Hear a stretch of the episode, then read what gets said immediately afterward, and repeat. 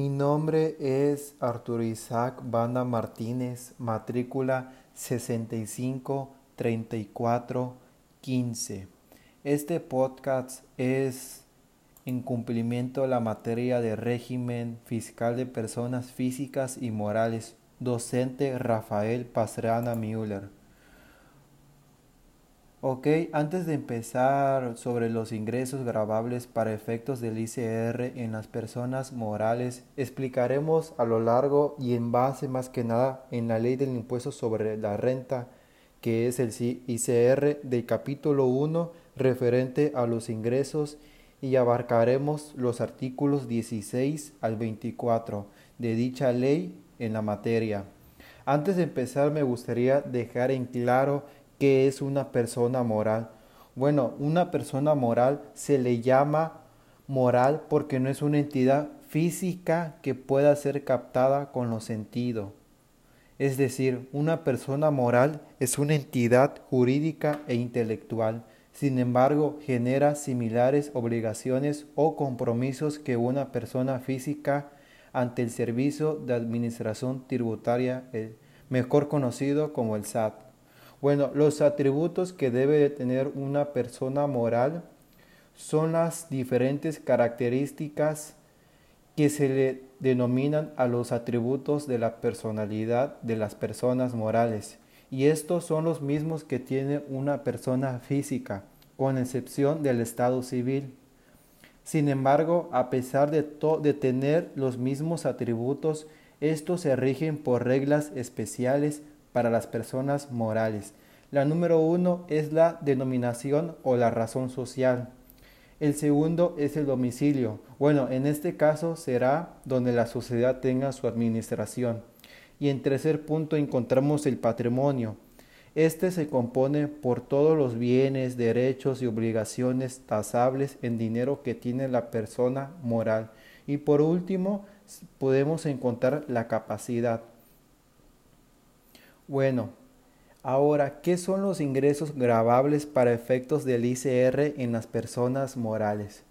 Se consideran ingresos por la prestación de un servicio personal subordinado, tales son salarios y demás prestaciones que deriven de una relación laboral, incluyendo la participación de los trabajadores en las utilidades de las empresas y las prestaciones percibidas como consecuencias de la terminación de la relación laboral.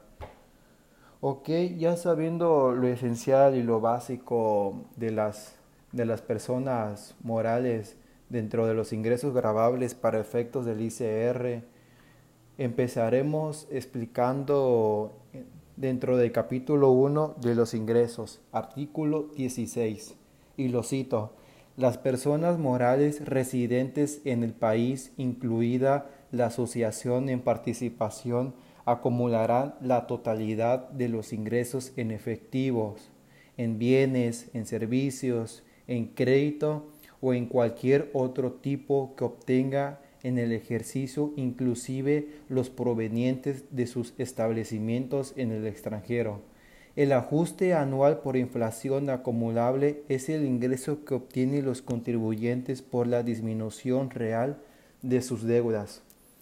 Esto nos quiere decir que el impuesto sobre la renta, o sea, el ICR, es una contribución de tipo obligatoria que debe ser retenida en la nómina de los trabajadores por el patrón y a su vez estos deberán pagarla en la Secretaría y en la Secretaría de Hacienda y Crédito Público a través del Servicio de Administración Tributaria que conocemos todos como el SAT. La del impuesto sobre la renta es la que regula su cálculo. Para los efectos del artículo 16 de dicha ley se considera que los ingresos se obtienen en aquellos casos no previstos en otros artículos de la misma en las fechas que se señalan conforme a lo siguiente tratándose. Primer punto, lo que abarcaremos a lo largo de este podcast es que es la enajenación de bienes o prestación de servicio cuando se dé cualquiera de los siguientes supuestos y que ocurra primero. el que expida el comprobante fiscal que ampare el precio o la contraprestación pactada, que se envíe o entrega materialmente el bien o cuando se preste el servicio. Y en tercero podemos encontrar que se cobre o que se, o que se total o parcialmente el precio o la contraprestación pactado aun cuando, aun cuando convenga, provenga de anticipos. Básicamente los ingresos grabados son aquellos determinados por la ley del impuesto sobre la renta y que están sometidos al pago del impuesto luego de haber aplicado las deducciones legalmente establecidas en el caso de haberlas. Esto último que acabo de citar es como un pequeño resumen, una explicación del artículo 16 es un poco confuso para el principio, en el principio más que nada. De ahí viene la famosa frase, la muerte y hacienda, que es al final del día es lo mismo la hacienda y el y crédito público. Ok, dejando al lado el artículo, empezaré a citar el artículo 18 para los efectos de este título se consideran ingresos acumulables, además de los señalados en otros artículos de esta ley, los siguientes. En primer lugar podemos encontrar los ingresos determinados, inclusive presuntivamente por las autoridades fiscales en los casos que proceda conforme a las leyes fiscales. En segundo lugar, se encuentra la ganancia, que es derivada de la transacción de propiedad de bienes por pago en especie. En este caso, para determinar la ganancia se considerará como ingreso el valor que conforme al avalúo practicado por persona autorizada, por las autoridades fiscales que tengan el bien de que se trata en la fecha en la que se transfiere su propiedad ya sea en pago en especie, pudiendo disminuir de dicho ingreso. En tercer lugar, podemos encontrar todo lo que provenga de construcciones, instalaciones o mejoras permanentes en bienes inmuebles que den conformidad con los contratos por lo que se otorgó su uso o goce quedan a beneficio del mismo propietario. Y en último podemos encontrar la ganancia derivada de la enajenación de activos fijos Tales son los terrenos, títulos de valor, acciones, partes sociales o certificados de aportación patrimonial emitidos por sociedades nacionales de crédito, así como la ganancia realizada que derive de la función o excisión de sociedades y la proveniente de reducción de capital o de liquidación de sociedades mercantiles residentes en el extranjero en las que contribuye sea el socio o accionista. Como podemos encontrar, la ganancia derivada de la enajenación son los activos fijos, que le acabo de mencionar, como el terreno, títulos, valores, etcétera, etcétera.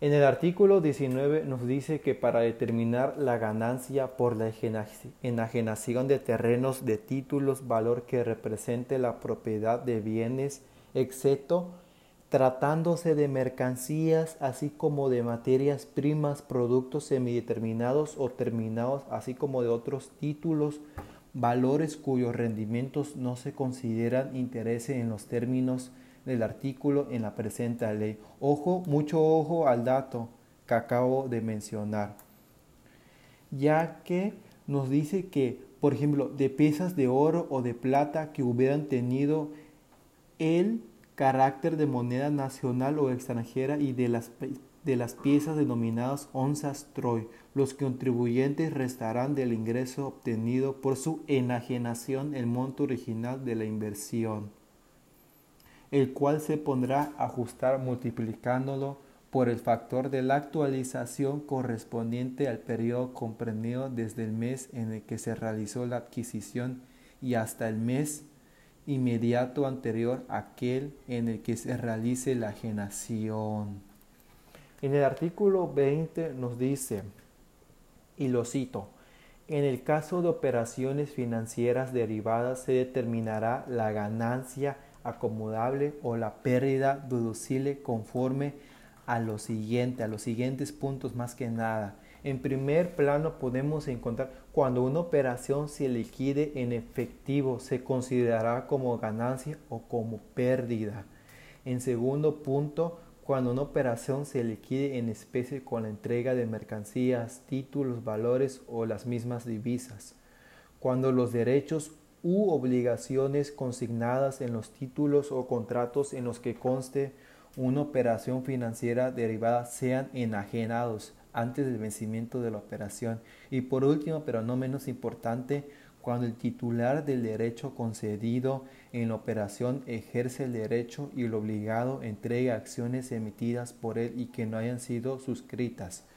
Básicamente nos dice en el artículo 21 que es la continuación más que nada de este mismo artículo que acabo de mencionar, es que todas las personas morales que obtengan pérdida o en términos y sean partes relacionadas de las personas que obtuvo la ganancia en la misma operación, solo podrán deducir dicha pérdida hasta por un monto que no sea que no exceda de las ganancias, que en su caso obtenga el mismo contribuyente que obtuvo la pérdida en otras operaciones financieras derivadas cuyo subyacente no cotice en su mercado reconocido, obtenidas en el mismo ejercicio o en los cinco ejercicios siguientes. Ojo, la parte de la pérdida que no se deduzca en un ejercicio se actualizará por el periodo comprendido desde el último mes del ejercicio en el que ocurrió y hasta último mes del ejercicio inmediato anterior al ejercicio en el que se deducirá. Rápidamente nos pasamos al artículo 23 que es básicamente parecido, no mucho, pero sí es un parecido. Y lo cito, las acciones propiedad del contribuyente por las que ya se hubiera calculado el costo promedio tendrán, tendrán como un costo comprobado de adquisición en enajenación subsecuentes el costo promedio por acción determinado conforme al cálculo efectuado en la generación inmediata anterior de acciones de la misma persona. Las autoridades fiscales autorizarán la enajenación de acciones a costo fiscal en los casos de resurrección de sociedades residentes en México pertenecientes a un mismo grupo siempre que se cumplan los siguientes requisitos. El costo promedio de las acciones respecto de las cuales se formule la solicitud que se determine a la fecha de la enajenación. Segundo, las acciones que perciba el solicitante por las acciones que enajene permanezcan en propiedad directa del adquiriente y dentro del mismo grupo. La sociedad emisora de las acciones que el solicitante reciba por la enajenación. Y por último, el aumento en el capital social que se registre en la sociedad adquiriente de las acciones que se enajenan, ya sea por el monto de representante en el costo fiscal o de las acciones que se transmiten.